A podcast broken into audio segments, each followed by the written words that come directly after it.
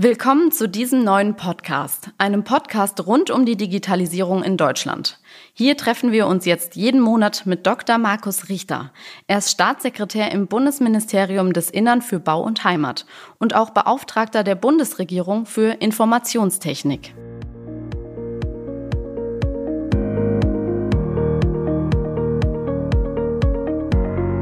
Rohrpost auf die Ohren, der Podcast mit dem CIO des Bundes.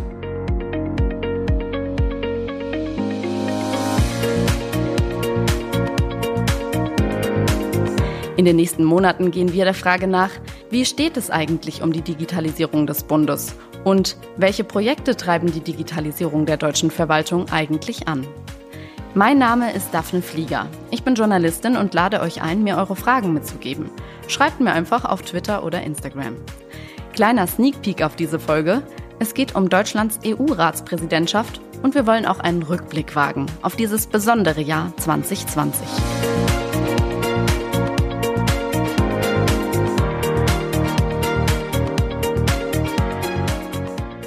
Jetzt bei mir ist Markus Richter hier im Bundeshaus in Berlin und hier gibt es auch einen Raum, wo wir genug Abstand haben, um hier gemeinsam in einem Raum zu sprechen. Und es freut mich, dass Sie heute dabei sind.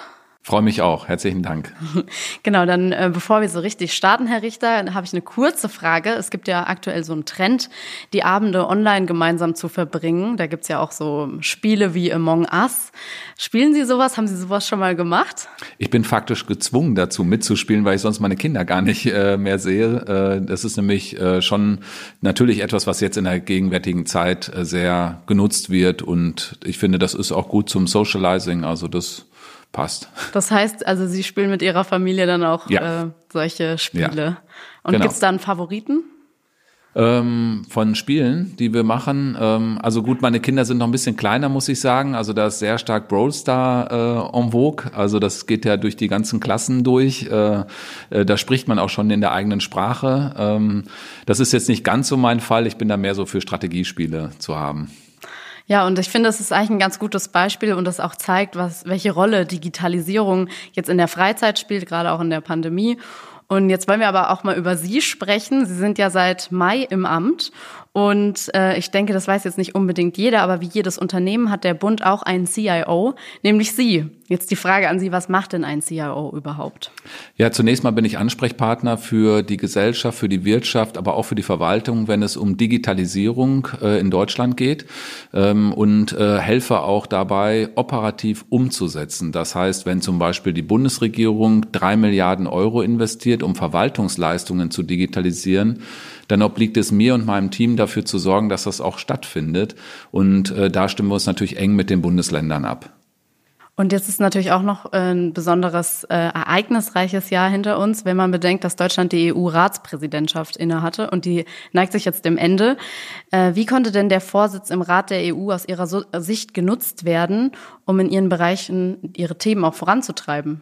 Also das ist ein super spannendes Betätigungsfeld. Ich hatte vorher auch noch keine Berührungspunkte und muss sagen, das ist unwahrscheinlich interessant zu sehen, wie die Mechanismen in Europa funktionieren. Was mich wirklich erfreut hat, ist, dass die CIO-Kollegen aus den anderen Mitgliedstaaten sehr nach vorne gehen und als Motoren der Digitalisierung auftreiben, äh, auftreten. Und das hat natürlich mir den Rücken gestärkt, im Rahmen der Ratspräsidentschaft auch Themen anzustoßen aus deutscher Sicht, die wichtig sind, dass wir sie europäisch regeln. Denn vieles, was wir tun, äh, können wir nationalstaatlich gar nicht mehr richtig abbilden. Ein Beispiel, wenn es um elektronische Identitäten geht.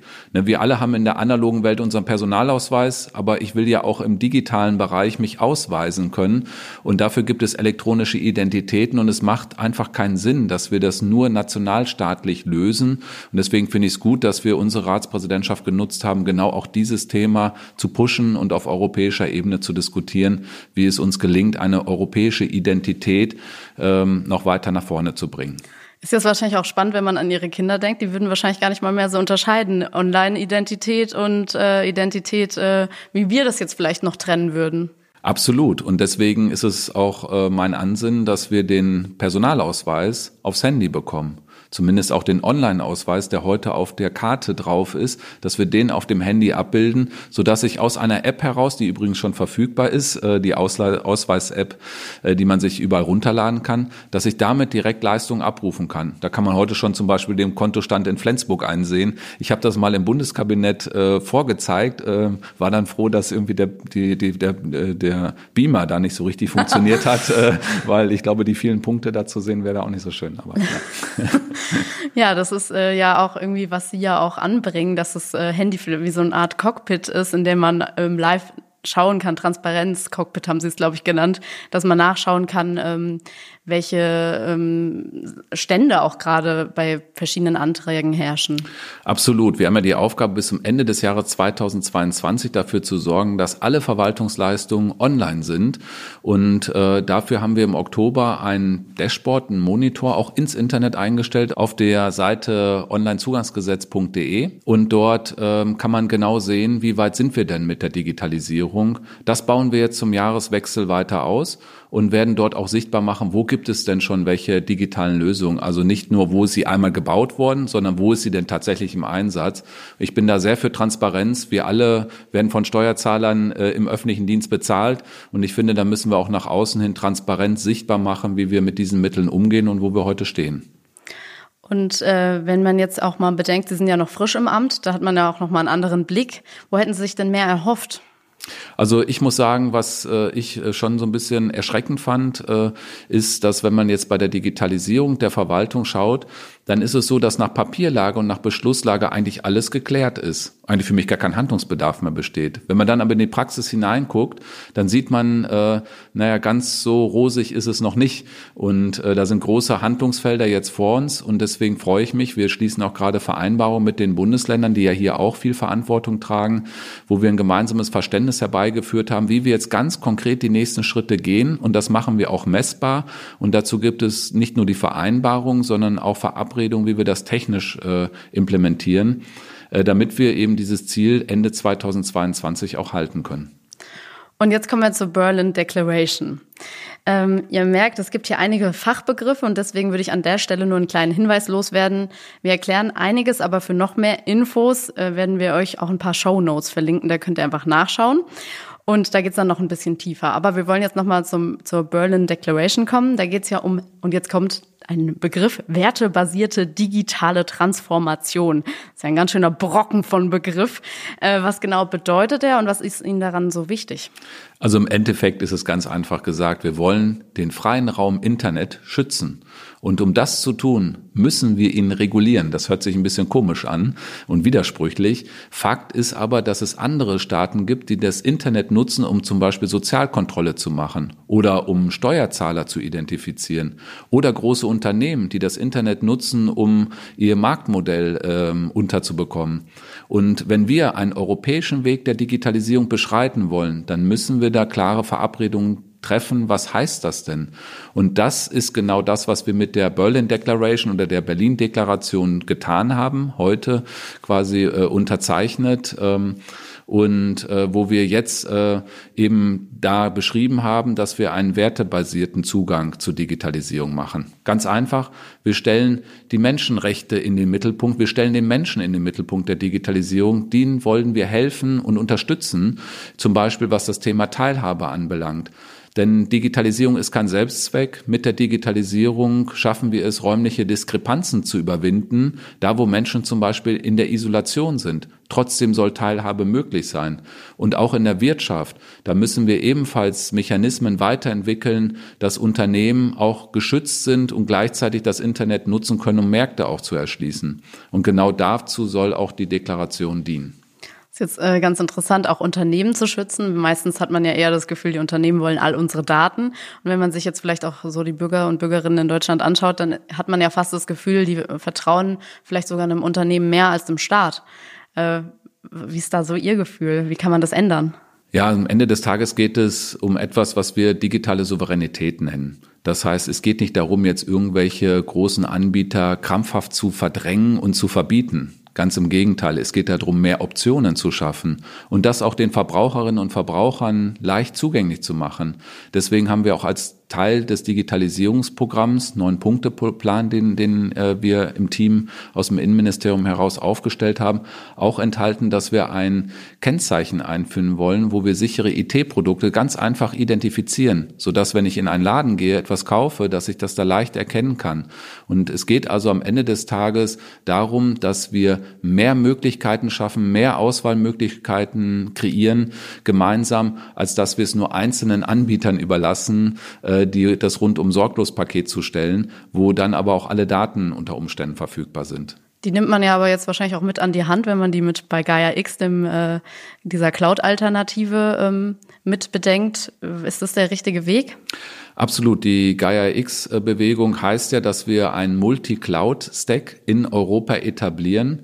Und ich finde es grandios äh, zu sehen, wie jetzt auch große Unternehmen, zum Beispiel im Automotive-Bereich, diese Infrastruktur nutzen, um Daten in Deutschland und in Europa äh, eben äh, zu halten. Und äh, ich glaube, das ist äh, genau diese Infrastruktur, die wir brauchen, dass wir eben mehrere Optionen neben den klassischen Anbietern haben, hier eben über einen Verbund, wo übrigens ebenfalls auch andere Unternehmen mitwirken können, äh, solange sie eben die roten Linien oder die Vorgaben berücksichtigen, die mit Gaia X verbunden sind. Und ich finde es gut, dass wir auch als Verwaltung daran mitwirken. Und das ist ja auch eigentlich ein Thema Datenschutz in Deutschland. Wenn man jetzt auch zum Beispiel auf die Corona-Warn-App guckt, Halten wir uns da fast nicht sogar mit auf? Bremsen wir uns da nicht aus? Nein, ich denke nicht. Für mich ist der Datenschutz essentiell und genauso auch die IT-Sicherheit. Nur wenn wir den Datenschutz und die IT-Sicherheit von Anfang an bei Projekten mitdenken und realisieren, finden wir Akzeptanz bei den Menschen. Das ist doch das, was wir bei der Corona-Warn-App gelernt haben. Wir hatten erst ein anderes Setting verfolgt, sind da ein Stück weit gescheitert ähm, und da wir das quasi komplett Open Source gestellt haben, was dort gebaut worden ist und sehr transparent gemacht haben, was mit den Daten passiert, äh, sondern was soll diese Corona Warn-App leisten, nämlich zu warnen und Menschenleben zu schützen. Das kann sie in hervorragender Art und Weise und die Akzeptanz ist grandios. Also es sind ja 22 Millionen Downloads erfolgt. Äh, ich finde, das ist ein toller, tolles Ergebnis, gerade weil wir den Datenschutz und die IT-Sicherheit von Anfang an damit architekturell verbaut haben. Und Sie haben es ja auch schon erwähnt, den neuen Punkteplan, den haben Sie vorgestellt. Den haben wir euch natürlich auch verlinkt in den Show Notes. Herr Richter, bei diesen neun Punkten, das sind jetzt viele, wir können die hier nicht alle aufzählen, was Ihnen, ist Ihnen da besonders wichtig? Also zunächst mal die neun Punkte dienen, dass wir ganz konkrete Ergebnisse kurzfristig möglich machen.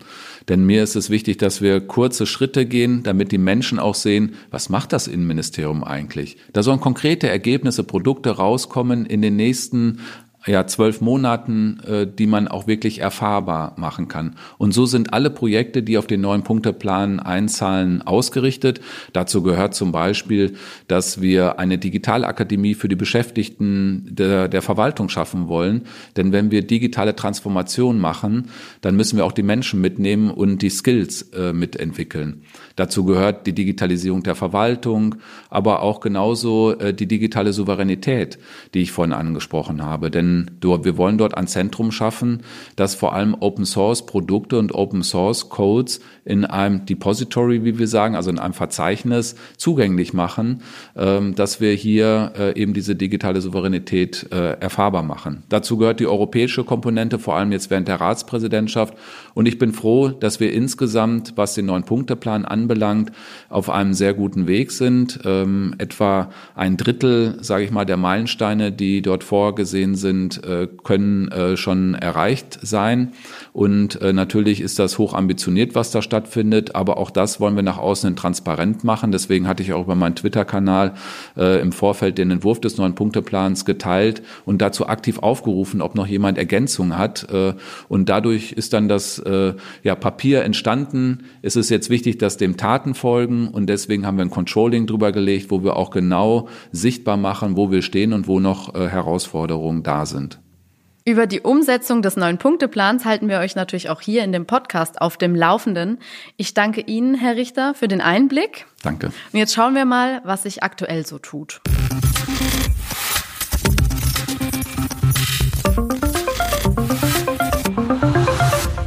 Und hier gibt's einen kurzen Überblick digitaler Themen. Es gibt jetzt eine Neuerung, die Lieferanten und Dienstleister des Bundes betrifft. Seit Ende November müssen Rechnungen elektronisch gestellt werden, sogenannte E-Rechnungen. Sie können automatisiert bearbeitet und damit deutlich schneller bezahlt werden. Am 10. Dezember ist das digitale Familienleistungen-Gesetz in Kraft getreten. Dieses soll es Eltern leichter machen, bei der Geburt ihres Kindes die wichtigsten Familienleistungen zu erhalten und den Namen des Kindes digital festzulegen. In Zukunft können Eltern gebündelt die Geburtsurkunde, das Elterngeld und das Kindergeld beantragen. Anfang nächstes Jahr starten die ersten Kombianträge in Bremen. Zum 1. Januar 2021 ändern sich zwei Sachen. Es wird die EID-Karte mit Online-Ausweisfunktion eingeführt für Unionsbürgerinnen und Bürger und auch Angehörige des europäischen Wirtschaftsraums. Damit kann man sich online ausweisen und dabei werden Sicherheitsstandards eingehalten, ist also die digitale Version des Personalausweises. Dadurch können Behördengänge und Geschäftliches digital erledigt werden und wenn man die PIN vergisst, kann man eine neue beantragen, ohne dafür zahlen zu müssen wie bisher. 10.000 aktive Bürgerkonten beim Nutzerkonto Bund und es werden immer mehr. Mit dem Angebot können Bürgerinnen und Bürger, aber auch Unternehmen Verwaltungsleistungen nutzen, und zwar digital. Es geht dabei um Leistungen wie das Elterngeld digital oder auch die Corona-Überbrückungshilfen.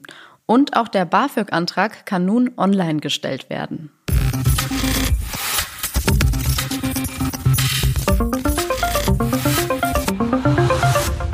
Apropos BAföG. Eine weitere Leistung, die man über das Nutzerkonto beantragen kann, ist das BAföG Digital. Hören wir mal kurz in die Pressekonferenz vom 26. Oktober. Verwaltung kann digital.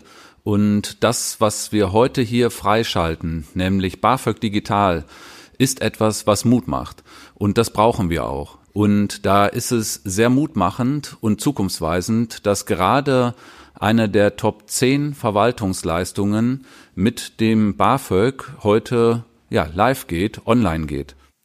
Diese Nachricht konnte Herr Richter an der Seite von Bundesbildungsministerin Karliczek überbringen. Seitdem gibt es einen Online-Assistenten aus dem OZG-Programm, um BAföG zu beantragen. OZG, das ist eine Abkürzung für das Online-Zugangsgesetz. Es schreibt vor, dass alle Verwaltungsleistungen von Bund, Ländern und Kommunen bis Ende 2022 digital verfügbar sind. Bisher war es so, dass es von Bundesland zu Bundesland unterschiedlich war. BAföG Digital soll es einheitlicher machen. Dafür gibt es dann auch einen einheitlichen Online-Antragsassistenten. In fünf Bundesländern gibt es jetzt das Angebot. Sachsen-Anhalt, Rheinland-Pfalz, Berlin, Hessen und Nordrhein-Westfalen. Andere Bundesländer sollen folgen nach dem Einer für alle Prinzip, also dass Kommunen auf bereits erarbeitetes Zugriff haben. Und dazu haben wir euch auch noch was in die Show Notes gepackt. Der Online-Antragsassistent soll nutzerfreundlicher sein und nur Daten abfragen, die wirklich gebraucht werden. Es gibt Hilfstexte beim Ausfüllen. Nachweise können per Smartphone oder Computer auch nachträglich hochgeladen werden. Den Bearbeitungsstatus des Antrags kann man online einsehen und es wird auch schon ganz gut angenommen. Etwa 6000 Anträge waren es in den ersten 40 Tagen.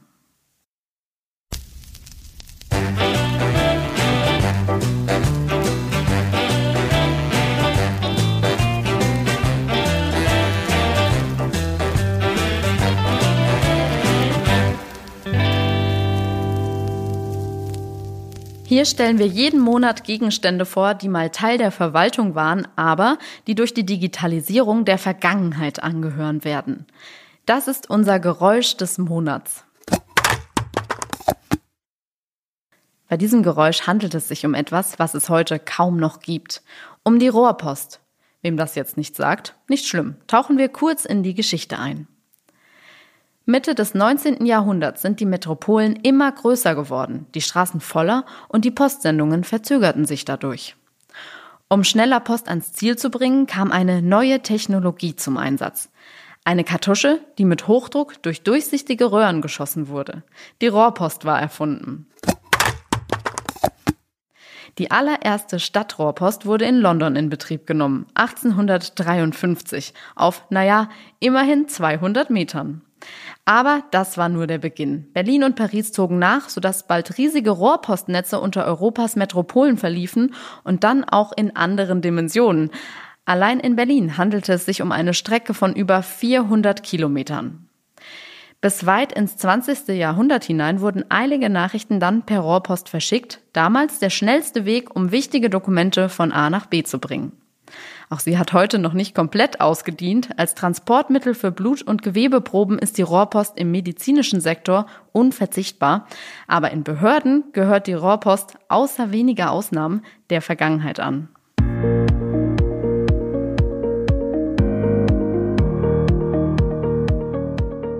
So, das war sie, die erste Folge unserer digitalen Rohrpost. Ich hoffe, es hat euch gefallen und ihr konntet auch ein bisschen was mitnehmen. Wenn ihr Fragen, Ideen oder Anregungen an Herrn Richter habt, dann schreibt mir über Twitter oder Instagram und wir besprechen das dann hier in Ihrem Podcast, Herr Richter. Wir sind extrem auf eure Rückmeldung angewiesen. Stellt Fragen, Hinweise, ähm, denn das Ganze lebt davon, dass wir im Austausch sind. Digitalisierung ist, wie gesagt, kein Selbstzweck, sondern es soll die Nutzerinnen und Nutzer in den Mittelpunkt stellen. Und deswegen freue ich mich über eure Kommentierung, Rückmeldung. Vielen Dank. Und dann können wir einige eurer Fragen vielleicht schon in der nächsten Folge hier mit Herrn Richter besprechen. Mich würde es auch freuen.